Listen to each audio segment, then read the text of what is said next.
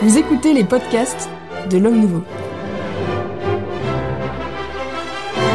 Retrouvez toutes nos émissions sur notre site homme-nouveau.fr.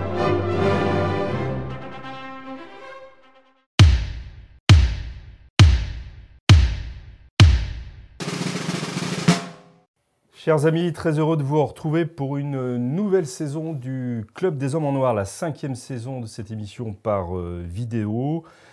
Le Club des Hommes en Noir, vous le savez, une émission pour discuter, analyser et débattre de l'actualité de l'Église et des grandes questions qui la, qui la concernent. Alors, les invités de ce jour, les invités de ce jour, l'abbé Claude Barthes. Monsieur l'abbé, bonjour. Bonjour. L'abbé Grégoire Cellier. Bonjour et bonjour à tous les auditeurs pour cette nouvelle saison. Monsieur l'abbé, merci d'être présent. L'abbé Marguel Fucci. Bonjour à tous. Ça y est, je me rends compte en vous, euh, en vous disant bonjour, j'ai oublié de rappeler que vous étiez de la fraternité sacerdotale Saint-Pédis, que vous étiez Diocésain. diocésain et que vous étiez également diocésain.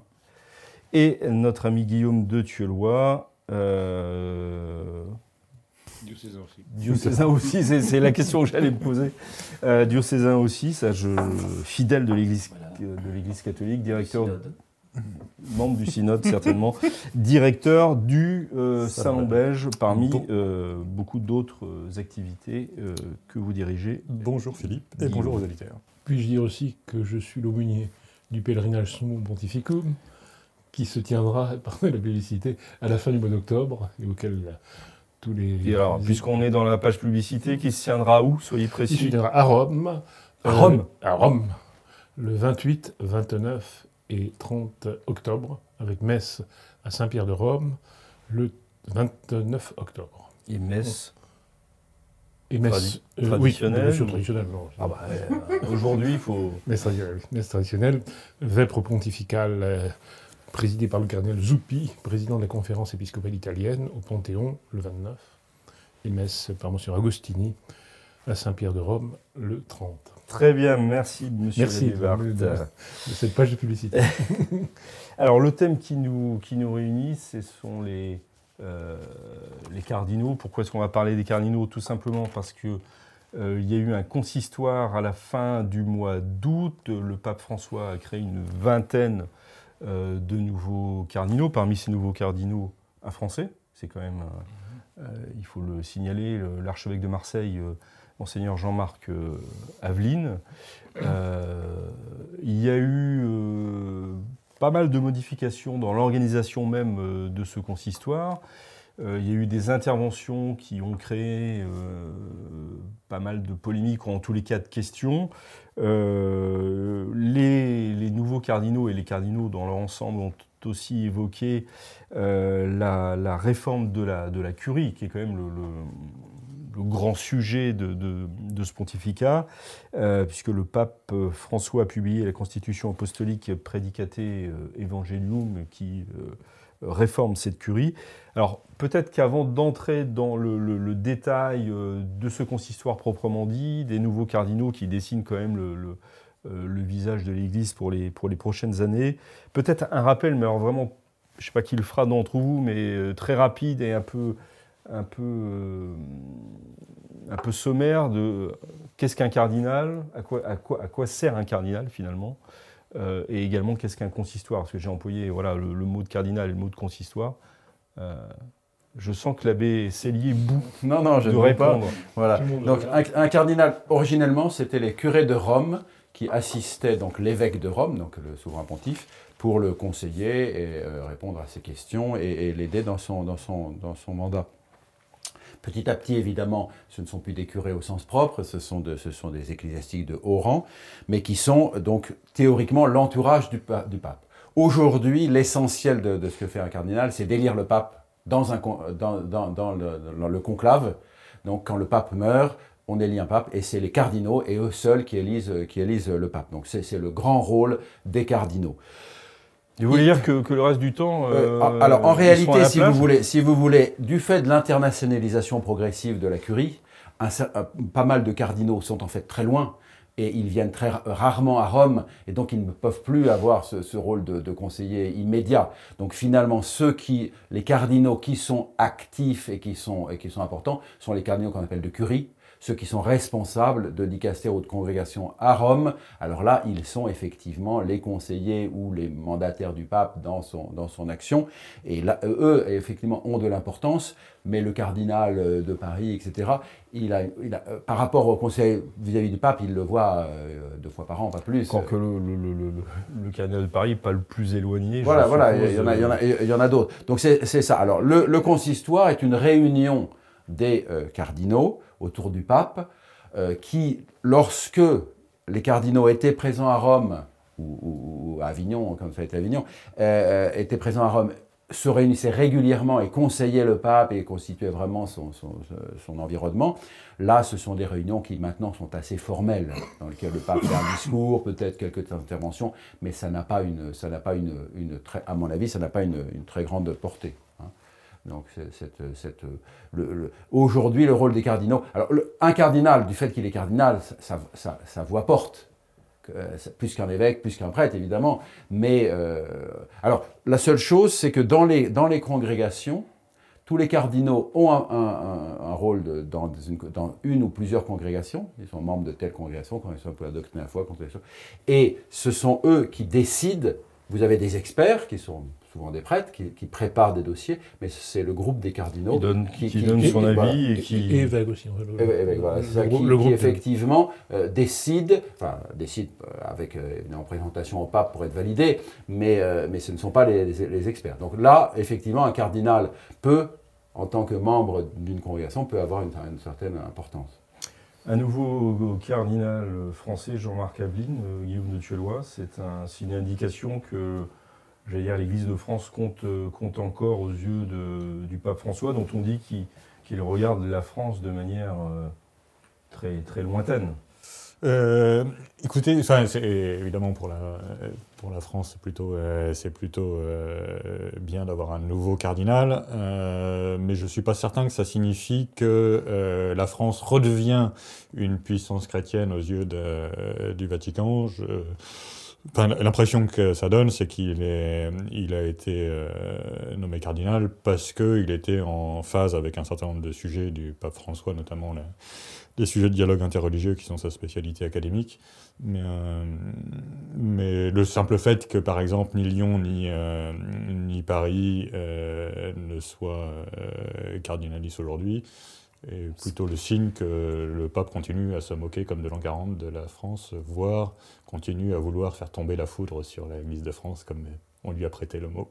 La foudre, euh, la foudre. Il aurait pu être cardinal de Paris, puisque ça lui a été proposé, mais qu'il a refusé, préféré. Alors, vous parlez de, du, cardinal Aveline. Du cardinal Aveline, qui aurait pu être nommé à Paris. Qui, auquel il était proposé d'être le siège de Paris, oui. Et qu'il aurait donc. Et qu'il a refusé. Il a, il a accordé une, un entretien assez intéressant au, Figaro, dans lequel il parle notamment de la. Je parle du, toujours du cardinal Ville, hein, dans lequel il parle de la, situation des, des traditionalistes euh, mmh. après traditionnistes mmh. custodes.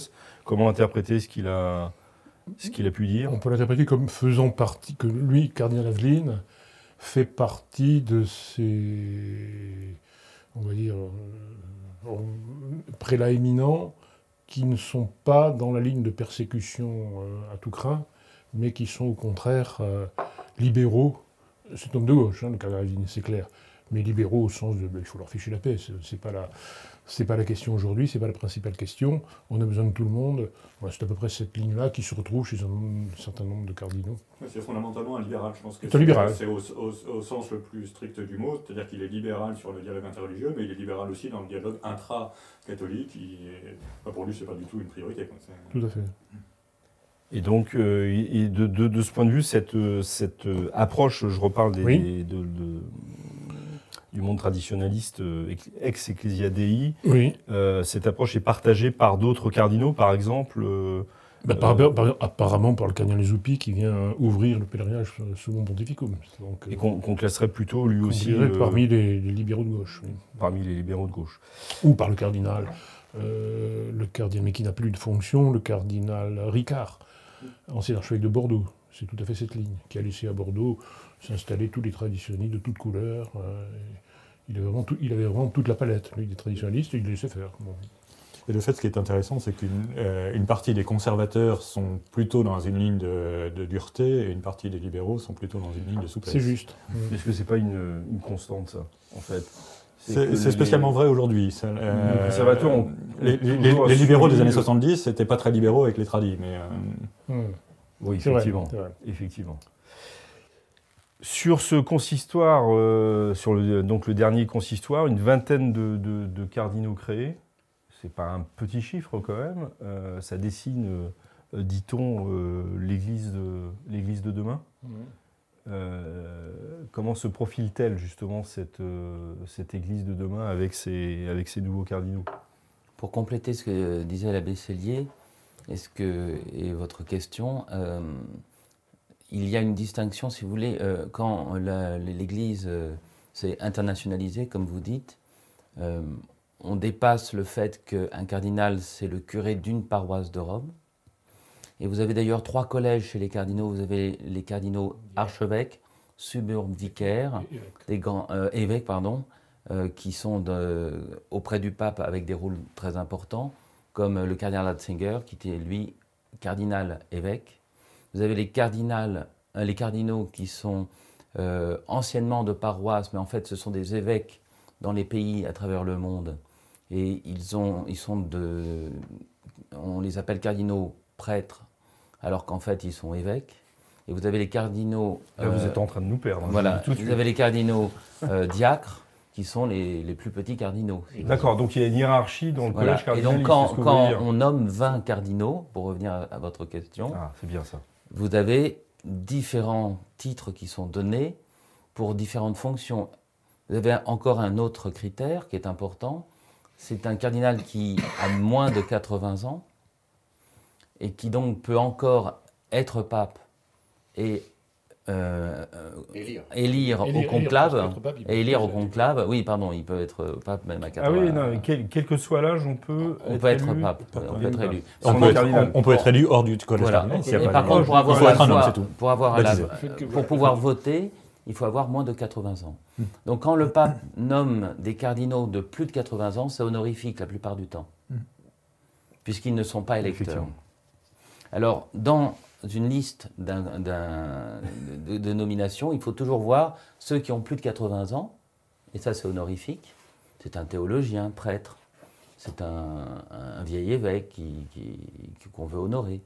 Mais ceux qui ont moins de 80 ans, ça devient plus, plus précis parce qu'ils peuvent, ils Là, l'orientation est. Voilà, est c'est là que se trouve l'orientation. Et comment se, vous avez une idée de, de la façon dont se dégage dans, ces, dans cette vingtaine de, de- de nouveaux cardinaux euh, il y a eu des frictions. Ceux qui seront, ceux- avant qu'on parle des frictions, mais Non, mais Ceux qui dans sont cette électeurs. nomination, dans- il y a un, un cardinal donc électeur qui a été nommé alors que il est euh, comment dire euh, Suffragant. suffragant d'un archevêque ah, ça Il c'était y, en Italie. il y en a- en plusieurs. qui ont en- aux. États-Unis.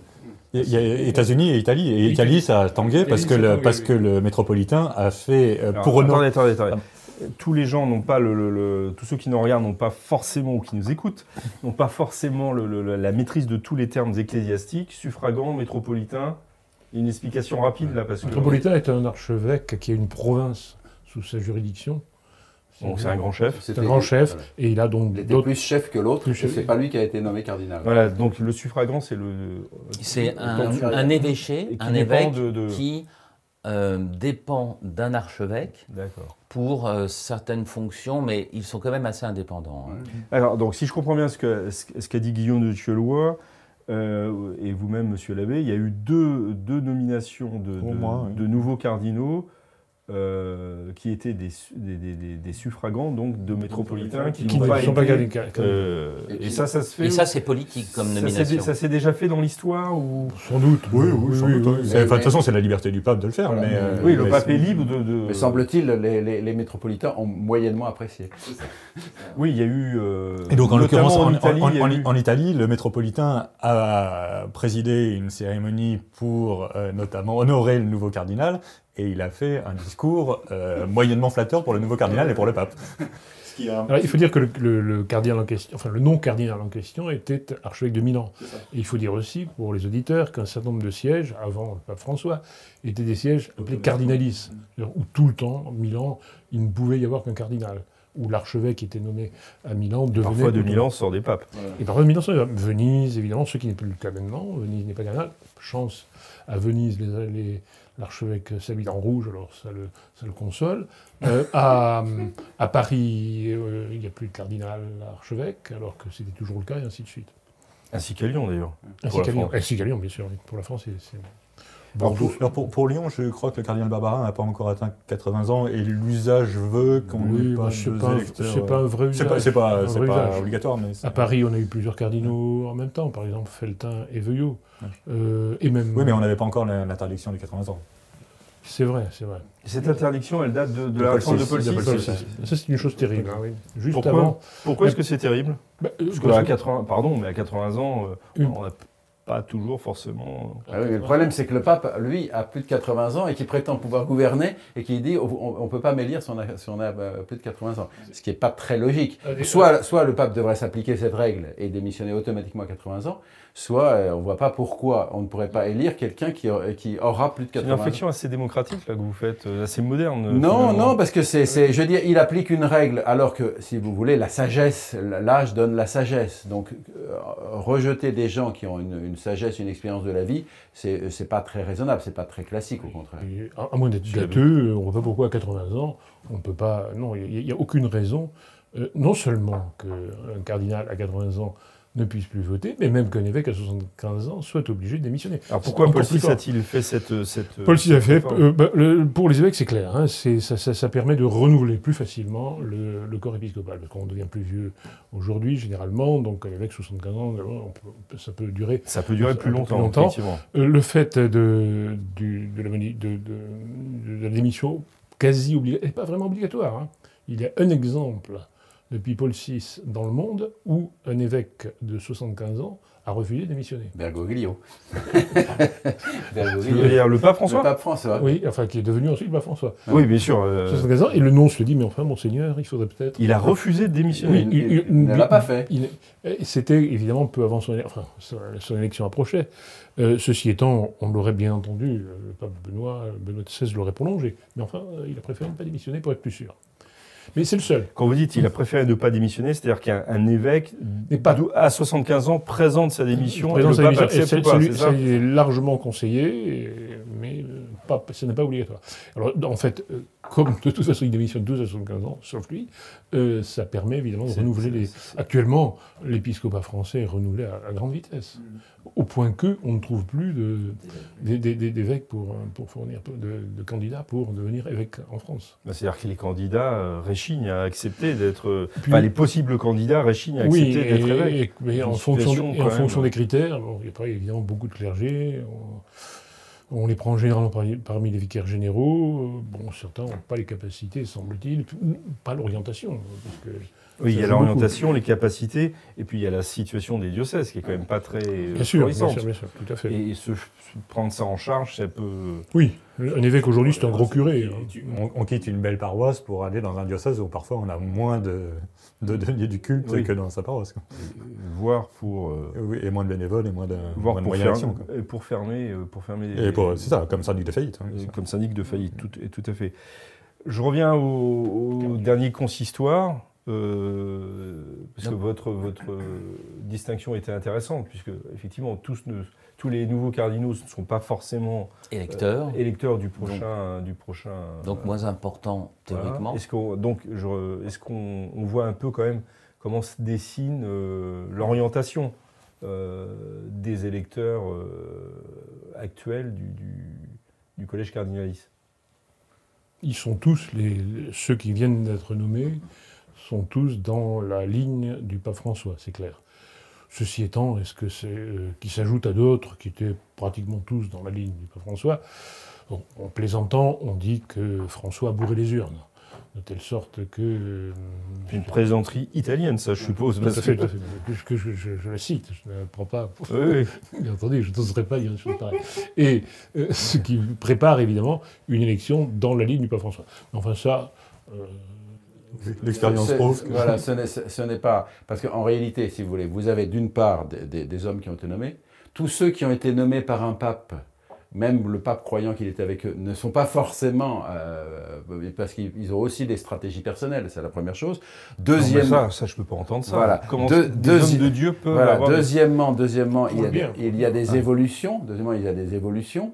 C'est-à-dire que la, la personne peut être euh, pro-François et puis au bout de cinq ans s'apercevoir que c'est pas si génial que ça et, et évoluer. Ou Troisi- pro, XVI. Euh, c'est la même chose. Euh, de- de- elle- il, il peut aussi se faire que le poids du pontife fait qu'on a envie de changer et de prendre une autre orientation parce qu'il a, il a pesé lourdement. Et en fait, si vous voulez, la mécanique du conclave, la mécanique de, de l'élection est une mécanique complexe. Parce que très souvent, ce qui s'est passé, très souvent au cours d'histoire, vous aviez deux partis, habituellement ce qu'on appelle les élantis, hein, c'est-à-dire ceux qui sont plutôt euh, doctrinaux, etc., et, et les plus libéraux, Les qui sont- pas en rester beaucoup. hein. voilà, mais qui, qui, qui s'opposent, qui s'opposent, et puis, et puis aucun, aucun des deux ne, ne- ne sort du lot. Et dans ce cas-là, quand ça bloque vraiment, on trouve un, un candidat de transition. Euh, voilà, transition de, voilà, on transige sur un troisième candidat qui peut être tout à fait différent. Sarto, par exemple, est un candidat de, de transaction. Sarto, c'est. C'est hein. Saint- Saint-Pédis, il est un candidat de transaction.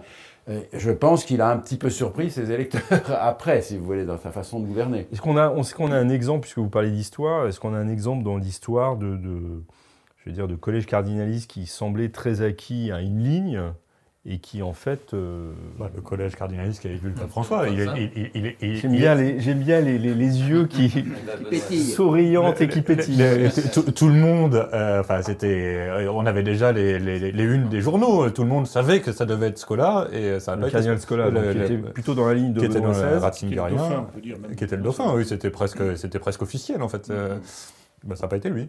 C'est vrai que le- le- à tel point que la conférence épiscopale italienne avait annoncé sur son site, euh, Peut-être malignement, d'ailleurs.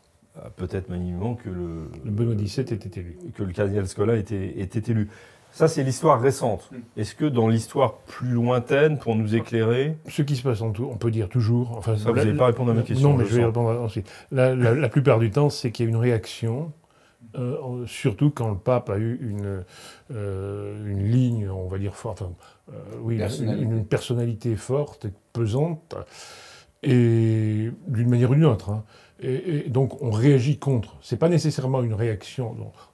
euh, pour dire vrai, dans ce qui va se passer lors du prochain conclave, on peut être sûr, certain, qu'il y aura une réaction contre le style François.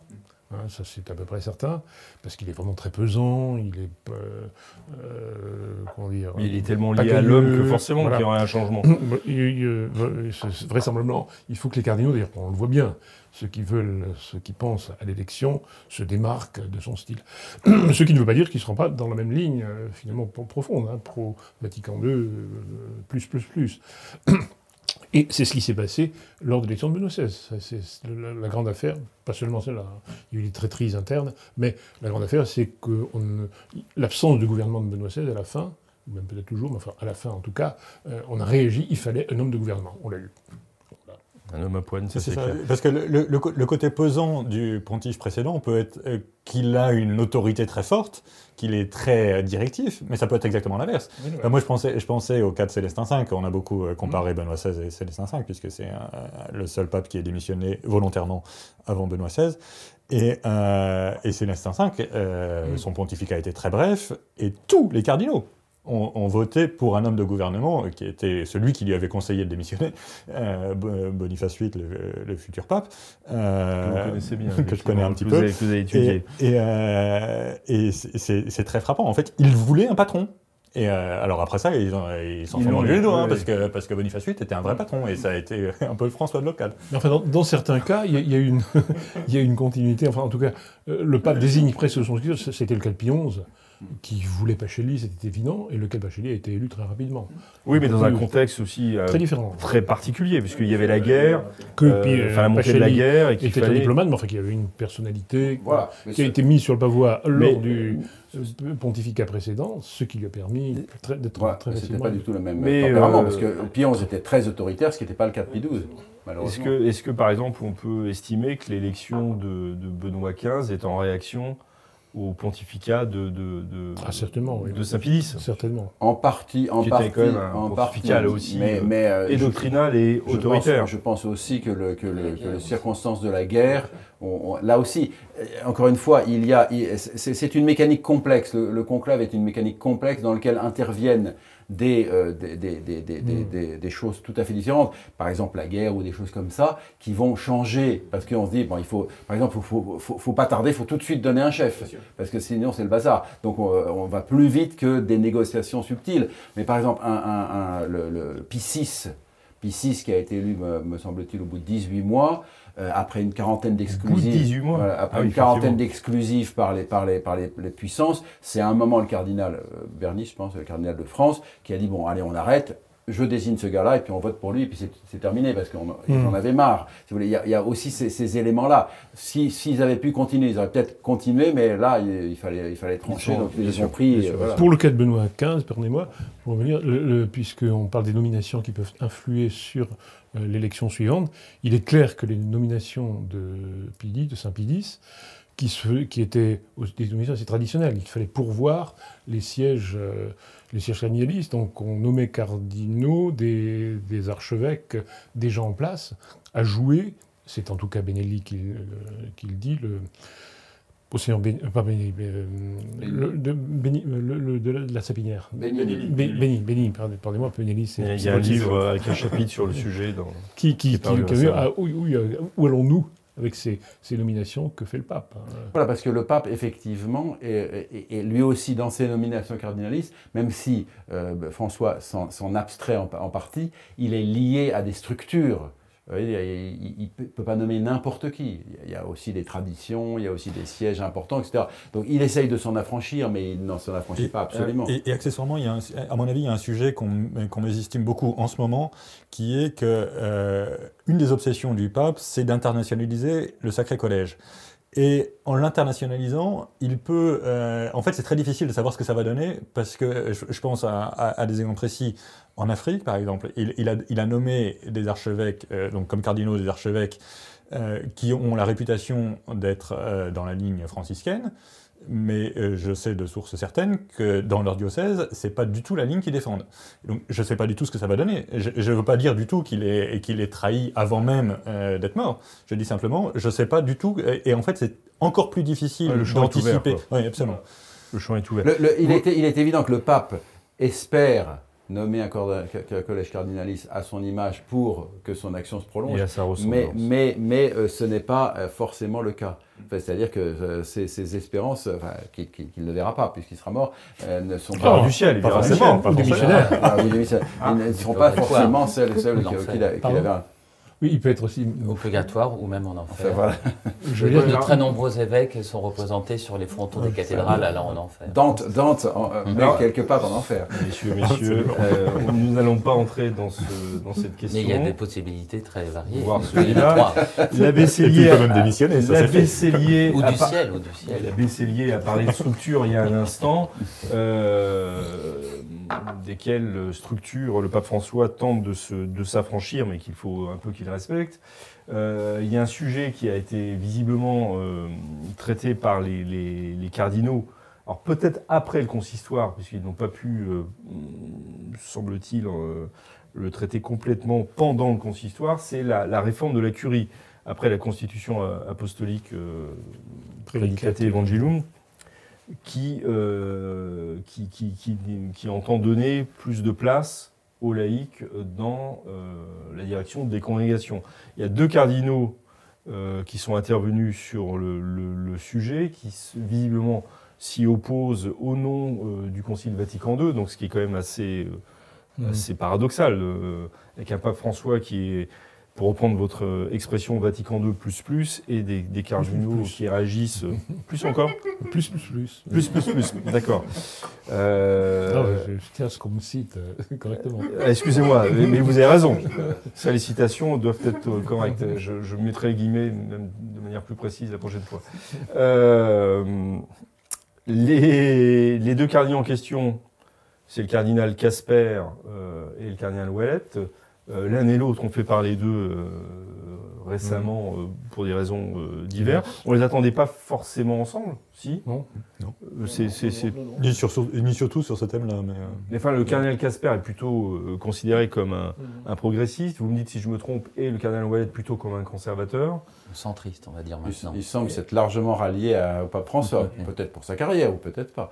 Mais, Et, euh, alors, euh, Guillaume, vous disiez que En fait- en- en fait, c'est- on, c'est- on c'est- les attendait pas sur ce sujet. C'est à la fois surprenant qu'ils soient ensemble et c'est à la et, et c'est surprenant que les deux viennent euh, contredire euh, quasiment public, enfin contredire le pape publiquement euh, et le contredire en plus avec un argument qui, qui est complètement. On, s'attendait à ce qu'on dise au nom de la tradition, on peut pas avoir de, de laïc euh, directeur de, de dicaster. Bon. Là, ils disent euh, Lumen Gentium, et je- ce que je disais avant de commencer, je serais curieux qu'on me dise quel article de Lumen Gentium empêche euh, que des laïcs puissent être euh, patrons de dicaster. Ça m'amuserait beaucoup. Mais euh, donc, au nom de euh, Lumen Gentium, donc le texte de Vatican II, on ne peut pas avoir ce genre de choses. Ce qui est. euh, L'argument est assez. Enfin, moi, je trouve ça très amusant. Est-ce que l'un d'entre vous Vague. peut nous éclairer justement C'est là-dessus? extrêmement vague. En effet, ils invoquent Lumen Gentium et la sacramentalité de l'épiscopat. qui est- en effet, on ne voit pas trop bien comment ça s'accorde. Alors, euh, en, en soi, ils ont raison. Oui, bien sûr qu'ils ont raison. Ils ont raison.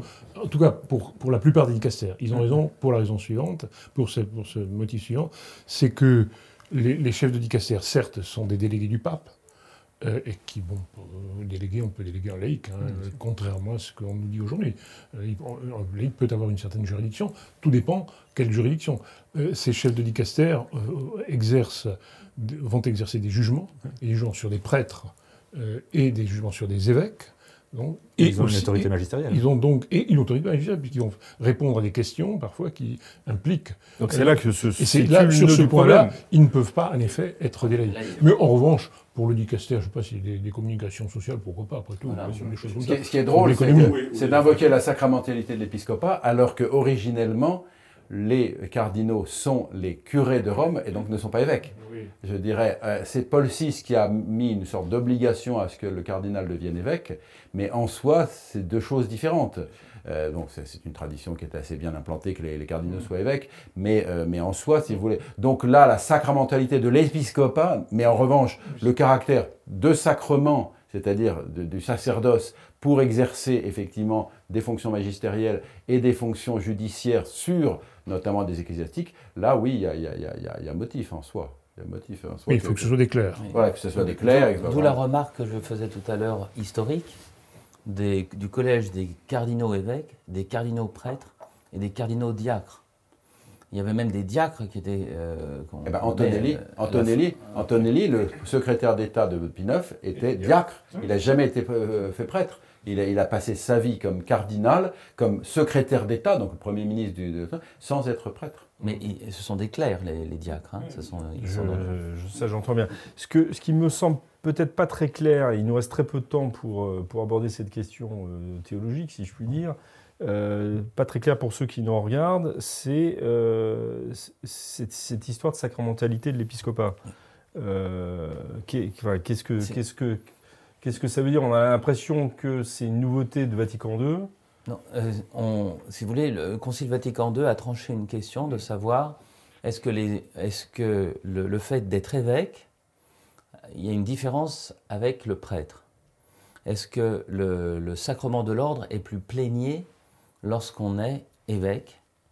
Ou alors, c'était l'autre théorie, un prêtre a, des, a les pouvoirs déliés lorsqu'il devient évêque Grosso modo, hein. Grosso modo. Soit c'est du juridique, soit c'est du sacrement. Donc on passe, on passe, on passe du prêtre à...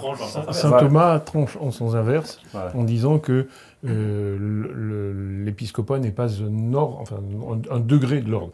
Mais en revanche, que le- puisque euh, la- la- l'argumentation de saint Thomas tient au fait que tous les degrés de l'ordre euh, sont tels parce que il y a un certain pouvoir à chaque degré sur l'Eucharistie, sur le corps physique du Christ. Tandis que pour l'évêque, il y a certes un, un pouvoir sur le corps du Christ, mais sur le corps mystique, puisqu'il peut faire d'autres prêtres. Ouais. Très- Et, et alors, pour, pour terminer, euh, la, la querelle, le cœur de la querelle, c'est que euh, l'évêque a des, un pouvoir de juridiction parce qu'il est évêque, Ça, c'est Par nouveau. le Ça, c'est- sacrement. C'est nouveau, ça. oui. par le sacrement. Et la juridiction vient du sacrement. Mais Euh, ce n'est pas tout là, à fait faux pour la confession.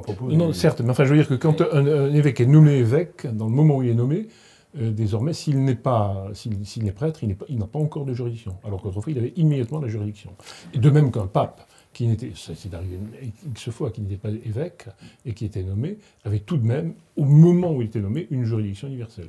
Aujourd'hui, il faut attendre qu'il soit consacré évêque. Très bien, merci, merci euh, messieurs les abbés, monsieur de Tuelois, pour euh, euh, vos éclairages sur cette question touchant les cardinaux. Le dernier consistoire, c'était la première émission de la cinquième saison du Club des Ormans Noirs en vidéo. Nous nous retrouvons la semaine prochaine pour un nouveau sujet, de nouveaux débats. D'ici là, que Dieu vous garde.